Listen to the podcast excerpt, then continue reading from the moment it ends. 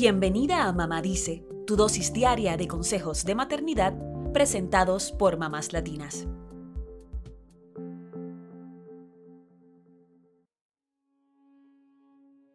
Hoy, 21 de junio, es el Día Internacional del Yoga, una práctica milenaria originada en India que conecta el cuerpo, la respiración y la mente. La palabra yoga proviene del sánscrito y significa unión, porque simboliza la unión del cuerpo, la mente y el espíritu. Existen diversos tipos de yoga, pero todos tienen en común la búsqueda de conectar tu cuerpo con tu mente.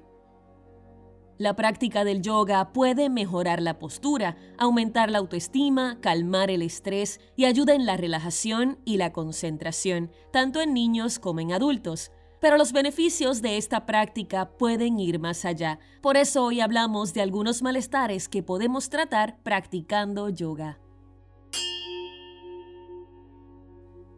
Número 1. Además de beneficiar la buena postura, el yoga puede aliviar los dolores de espalda y de cabeza. Algunas torsiones y posturas de pie pueden ser beneficiosas para tratar los dolores de espalda, aunque siempre debes consultar con un médico y escuchar a tu cuerpo antes de practicar yoga.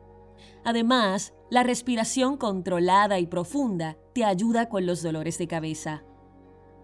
Número 2. El yoga fortalece el sistema inmunológico. Esto se debe a que algunas posturas estimulan los ganglios linfáticos, el timo y el vaso, que están relacionados con el buen funcionamiento de los anticuerpos. Número 3. Practicar yoga puede ayudarte a aliviar el insomnio.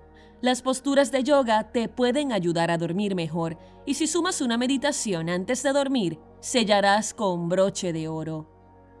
Número 4 el yoga puede ayudarte a combatir la ansiedad y la depresión. Esta práctica te permite liberar tu mente de pensamientos ansiosos, sobre todo si la realizas a diario. El yoga también se utiliza como una herramienta de apoyo para tratar la depresión, ya que ayuda a regular los desórdenes en la neuroquímica del cerebro. Número 5. Puede ser beneficioso para combatir el sobrepeso y algunos trastornos alimenticios. Es un error pensar que las personas con sobrepeso no pueden practicar yoga, pues la realidad es que esta práctica se puede ajustar a todo tipo de cuerpos y necesidades. También ayuda a combatir trastornos como la bulimia y la anorexia, porque es una práctica que no solo se enfoca en el cuerpo, sino en el bienestar mental. Número 6. El yoga amplía la capacidad pulmonar, así que es recomendable para quienes padecen de asma.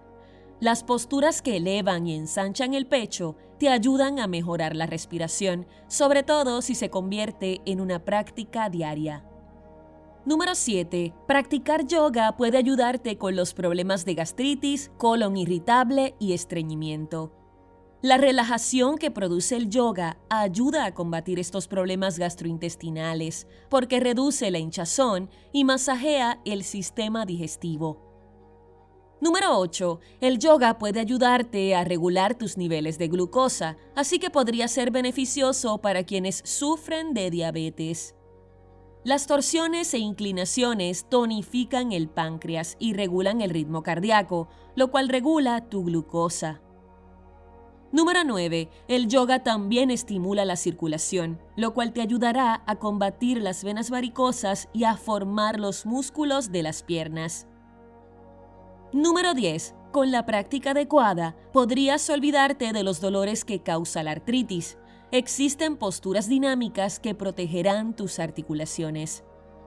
Número 11. Como reduce los niveles de colesterol y equilibra la presión arterial, el yoga puede ser magnífico contra los padecimientos cardiovasculares.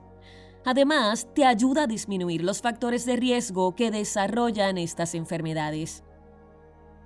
Número 12. El yoga puede ser un complemento para tratar enfermedades como el cáncer y la fibromialgia.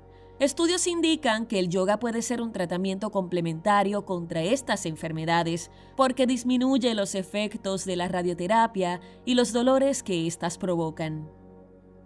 Número 13. El yoga también es excelente para combatir el dolor menstrual. Esto se debe a las posturas que revitalizan la zona pélvica. También hay posturas que te relajan cuando estás menstruando. Estos son solo algunos de los beneficios de esta práctica milenaria que toma cada vez más auge entre las personas que quieren mejorar su salud física y mental. Como siempre, te recordamos que debes consultar con un médico antes de practicar cualquier ejercicio, sobre todo si estás bajo algún tratamiento. Ya sabes, anímate a practicar el yoga con tus hijos, porque todos en casa podrían terminar más relajados.